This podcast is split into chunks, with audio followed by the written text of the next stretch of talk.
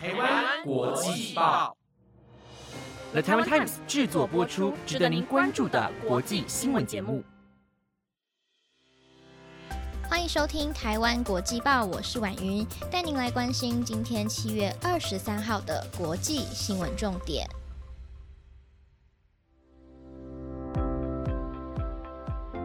各位听众朋友，晚安，我是婉云。今天呢，政府最新消息公布了，七月二十七号开始呢，到八月九号就要降为二级警戒了，也算是台湾这波疫情呢有所进步的一项指标吧，我觉得。不过呢，各个县市都针对不同的场所，还是有相对应的开放措施啦，所以呢，大家要多多的留意相关的消息。我觉得好像也是有一种总算可以小小的松一口气的感觉了，但是呢，也会。怕说，万一大家如果同时松懈了，会不会造成什么样子的反效果呢？所以呢，我自己都还是希望大家除了维持基本正常的生活之外，玩乐的行程还是尽量先缓缓吧。当然呢，戴口罩都还是一定要戴好的。我们降了警戒，不代表防疫措施就不必遵守了哦。也希望大家呢都可以早日的打完疫苗。那么这周呢，也有听众朋友们刚好问到了跟解封相关的问题哦。我觉得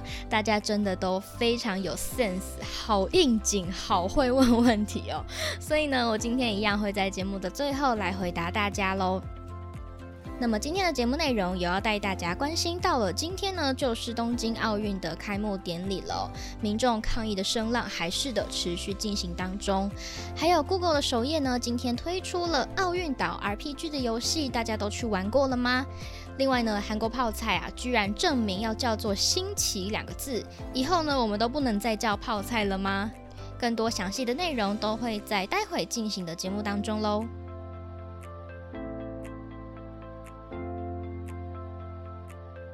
首先，第一则新闻就带您关注到东京奥运。一直以来呢，台湾国际报都有持续的追踪，来帮大家整理相关的报道哦。受到了疫情影响而延后一年举办的二零二零年东京奥运呢，总算在台湾时间今天晚上七点，在国立竞技场举行了开幕典礼。奥运开幕式通常规模都会很大，也是主办国家会一同来欢庆的时刻。但是因为疫情升温而衍生的种种相关的。争议，除了原本能够容纳六万八千人的观众席成了一片空之外，竟然也让反对的民众抗议声浪越来越大。在奥运正式举办之前，疫情并没有完全的缓解，东京现在也都还处在紧急状态之下。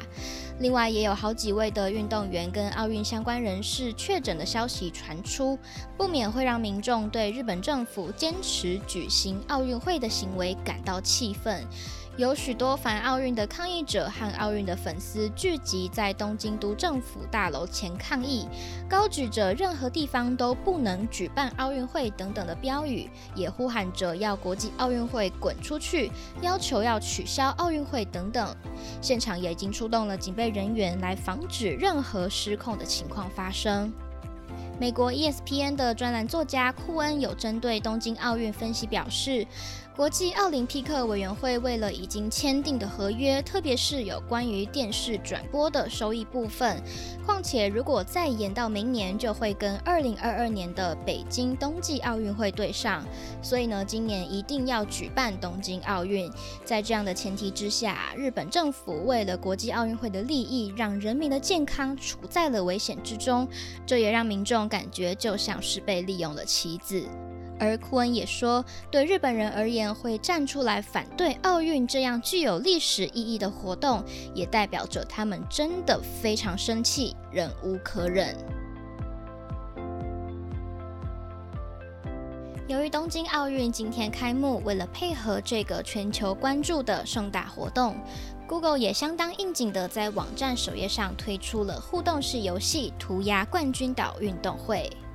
Google 跟日本动画工作室 Studio 四度 C 合作，一起推出了这个在 Google 首页史上最大规模的 RPG 游戏。在里面呢，可以加入运动队伍，化身成为三环猫忍者去挑战有像桌球、橄榄球、射箭等等的七种奥运项目比赛游戏。在过程当中，也会有很多的惊喜以及支线的任务，让大家可以用不同的方式来参与东京奥运，也可可以更了解日本的历史文化。游戏里面的景物呢，充满着浓厚的日本风情，例如像是出现了日式的矮房、鸟居等等。关主也设计了有像是日本民间传说天狗合同的角色。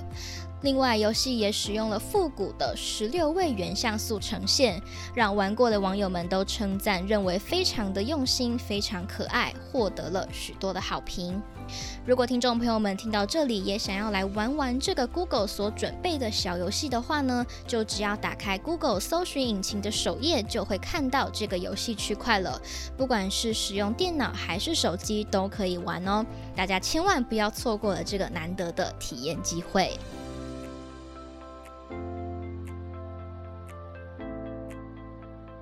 接下来带您持续的关注到大家都很在乎的疫苗相关消息。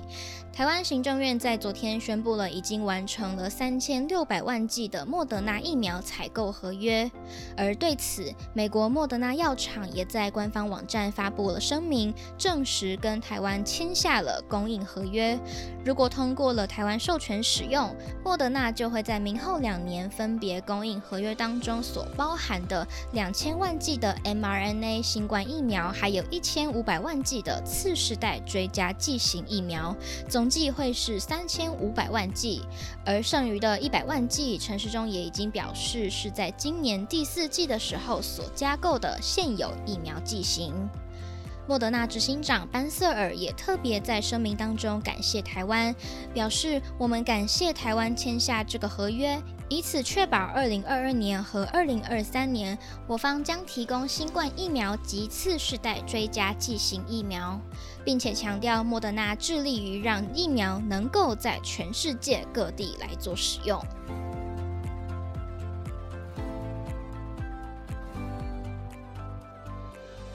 新冠病毒一路产生了多个变种病毒，其中 Delta 病毒有最为人所关注。根据 CNBC 以及每日邮报的报道，中国广州有一个最新的研究数据指出，感染 Delta 病毒的患者鼻腔里面所携带的病毒量，竟然是原始毒株的一千倍。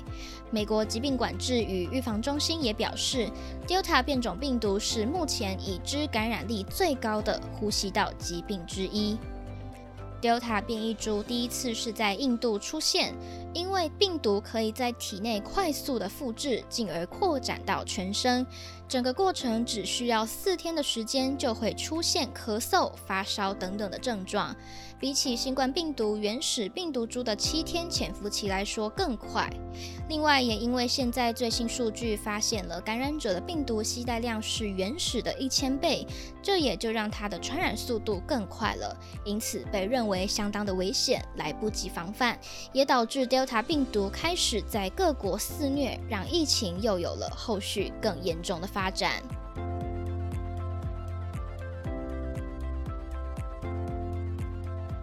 最后一则是一个非常有趣的消息：中国和韩国先前爆发了泡菜的名称争议，因为在去年的十一月，中国获得了国际标准化组织对发源自四川的腌制蔬菜泡菜的认证，所以引发了中国和韩国网友在社交媒体上因为泡菜标准归属的问题而展开了争议。然而，针对这个事件，南韩文化体育观光部在昨天正式提出了根据公共术语的外语译名规范修正案，把韩式泡菜 kimchi 的正式中文翻译名称统一定为“新奇”两个字，辛苦的辛，神奇的奇。根据韩联社的报道表示，因为中文里面没有像是 king 或者是 key 相对应音节的字，所以也没有办法很准确的直接音译。在将近了四千个汉语词汇分析，并且比对了八种中国方言的读音之后，南韩农林畜产食品部就提议要将 kimchi 翻译成为了新奇。而韩国政府也针对了有十六个候选的名称进行讨论之后，考虑到新奇跟韩文的发音相似，而且也会让人联想到辛辣、新奇的意思，所以最后就被选定成为最适合的翻译名称。不知道听众朋友们对这样的改变有什么样的想法呢？会不会在使用上有非常多不习惯的地方呢？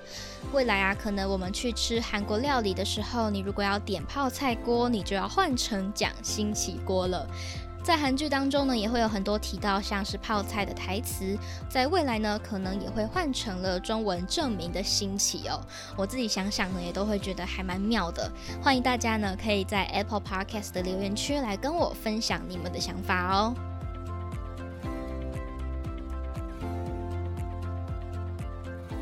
以上节目内容由 The Taiwan Times 直播，感谢您的收听。最后就又来到了你问我答、回答大家问题的时候了。在这个礼拜呢，大家所问的问题，第一题是问说啊，有点好奇主持人们的血型。我呢是 A 型的，而且我觉得血型这件事情还蛮妙的地方就是。总共就是分成 A、B、O 跟 A、B 型四种血型嘛，然后呢，根据不同的血型啊，会有一些不一样的人格特质嘛，也有很多不同的讲法。但是啊，我自己个人就是真的非常非常典型的 A 型人格特质。比方说，普遍大家好像呃都会有讲到 A 型，可能是他会在很奇怪的地方有他自己的原则，很容易钻牛角尖。我就是这样子的人。还有另外像是嗯。比方说，呃，责任感比较强啊，或者是好胜心很强啊，然后很坚持啊，有些很奇怪的点就会非常的固执啊，或者像是不擅长拒绝啊等等这些人格特质。以上我所讲的这些，我真的都发生过，所以我真的每次在看这些跟血型相关的人格特质的时候，我真的是怎么看都觉得怎么准，就真的好神奇哦。可是。有时候也会觉得说，人类真的有这样有办法，因为被血型就划分成四种人格特质的人嘛，好像也没有办法说真的那么的准确啦。但是就是信者恒信，不信者就会不信这样子。我个人呢，因为真的太准了，所以普遍都还是偏比较相信的那一方这样子。那么第二题呢，是问说主持人们喜欢的口味是偏甜、偏咸、偏辣，还是其实喜欢清淡一点点的呢？哦，这个问题其实有一点点难回答，因为这等于是有点像是各种口味的食物硬要挑一种的感觉嘛。可是我因为对我来讲呢，我觉得在不同的食物应该它都要有不一样的表现。比方说，如果是在吃甜点的方面的话呢，我会希望它不要太甜，可能会所以所以这可能会比较偏清淡一点点的类型吧。食物当然我不是个重重咸的人，就是我吃太咸的东西，我会自己有点会觉得不太舒服。所以普遍来普遍上来说呢，我应该算是比较喜欢清淡偏清淡类型的人，因为我妈妈从小在。煮菜给我们吃的时候，他自己也是都煮偏比较清淡一点点，所以可能跟家庭的习惯口味也有关系。然后另外讲到偏辣这件事情呢，我个人又是一个无辣不欢的角色，就是我只要任何东西只要有辣的，我都会几乎都是会选择点辣的。所以在对于我很喜欢吃辣这件事情上面，我好像又变得很像是重口味，所以我其实也有点难来回答这一题，说我到底是偏什么样子的口味，因为在真的不同的食物上面就会有不一样的想法。但是，嗯，如果硬要纵观来说的话，可能会选择偏辣这样子，因为我真的是无辣不欢，有辣椒我一定加爆的那种。再来呢，第三题很可爱，问说主持人们会怕蟑螂吗？好，我呢其实算是从小到大算是偏向在这种虫子类的东西，其实算是偏勇敢的。只要它不会飞，我都可以解决。我就是会怕的，就是所有一切会飞的昆虫类。对，所以呢，如果就是如果它是纯粹在地上到处攀爬乱窜的那种，我是有办法可以自己解决。但是如果只要它翅膀震动起来了，飞起来了，我就不行了。对，所以这一题的我的回答是这样。好，再来呢，就是讲到跟疫情解封相关的问题了。问说主持人们防疫期间最受不了的事情，之前是有问过说在防疫期间觉得最可惜的事情嘛？然后那时候的回答是没有办法跟家人朋友们相处。那我最受不了的事情呢？我觉得应该就是看到那些在路上或者是新闻上爆出来那些不愿意好好配合政府防疫措施的那些民众们的各种不合理的行为。我看到我真的会觉得还蛮生气的，就是明明也也有像是我们这么努力在。想办法维护大家这个防疫安全的一群人，可是却在社会当中还是有那么样子另外的一群人不愿意好好的配合，所以我就会觉得有一点看到都会觉得心情不太好啦，就是会觉得说你们既然是这样子的态度，那我们这些认真做的人又该如何呢？对，会有一些这样子的。情况反思啦，对，所以这应该算是我在防疫期间最受不了的事情。这样子，好，最后一题呢，就是问说主持人们解封之后绝对会做的事情哦。因为老实跟大家说呢，之前我也有跟大家提到过，就是我真的是一个宅女，所以准确来说，基本上呢，在疫情前以及疫情后最大的不同就是我没有出门上班了，其余像假日都待在家里呀，跟自己独处啊，一个人住啊，这些事情我都是非常的习惯。基本上疫情前、疫情后是没有任何差别的，所以好像也没有特别说我绝对绝对会做的事情有哪些耶。我印想到的话，应该就是可以像之前一样戴着口罩，很安心的出门。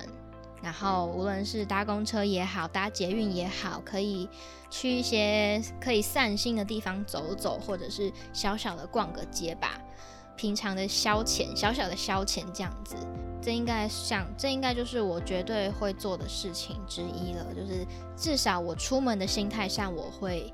要很安心，这样子不会像现在这样怕东怕西呀。出门买个防疫物资，好像不要太久时间，一下子就很想要赶快冲回家，然后马上大洗澡什么的。对，嗯，以上就是我的回答啦。我觉得啊，这个礼拜大家的提问都非常非常的踊跃，诶，我数了一下，有将近十题的题目，真的非常多。可是呢，一次如果回答太多，我也会怕大家会觉得我真的话太多，也听不下去了啦。所以呢，今天就先回答几题，那么剩下的就留到下个礼拜继续来跟大家聊哦。那么最后呢，昨天云婷也有跟大家讲了，说这个你问我答活动啊，下周就是最后一个礼拜来进行了。然后我也在这边呢，先跟大家预告一下，下个礼拜。呢，我会在星期四的时候先出现了，我有跟云婷交换的时段，所以呢，大家就要赶快把握时间，赶快到我们台湾国际报 IG 首页连接的 Link Tree 提问箱里面，机会难得哦，所以呢，赶快在最后把可以挖出我的事情全部都把它一次挖光光吧，我在下个礼拜回来好好的一次的回答大家所有的疑问啦。我是婉云，台湾国际报，我们就下个礼拜再见喽，拜拜。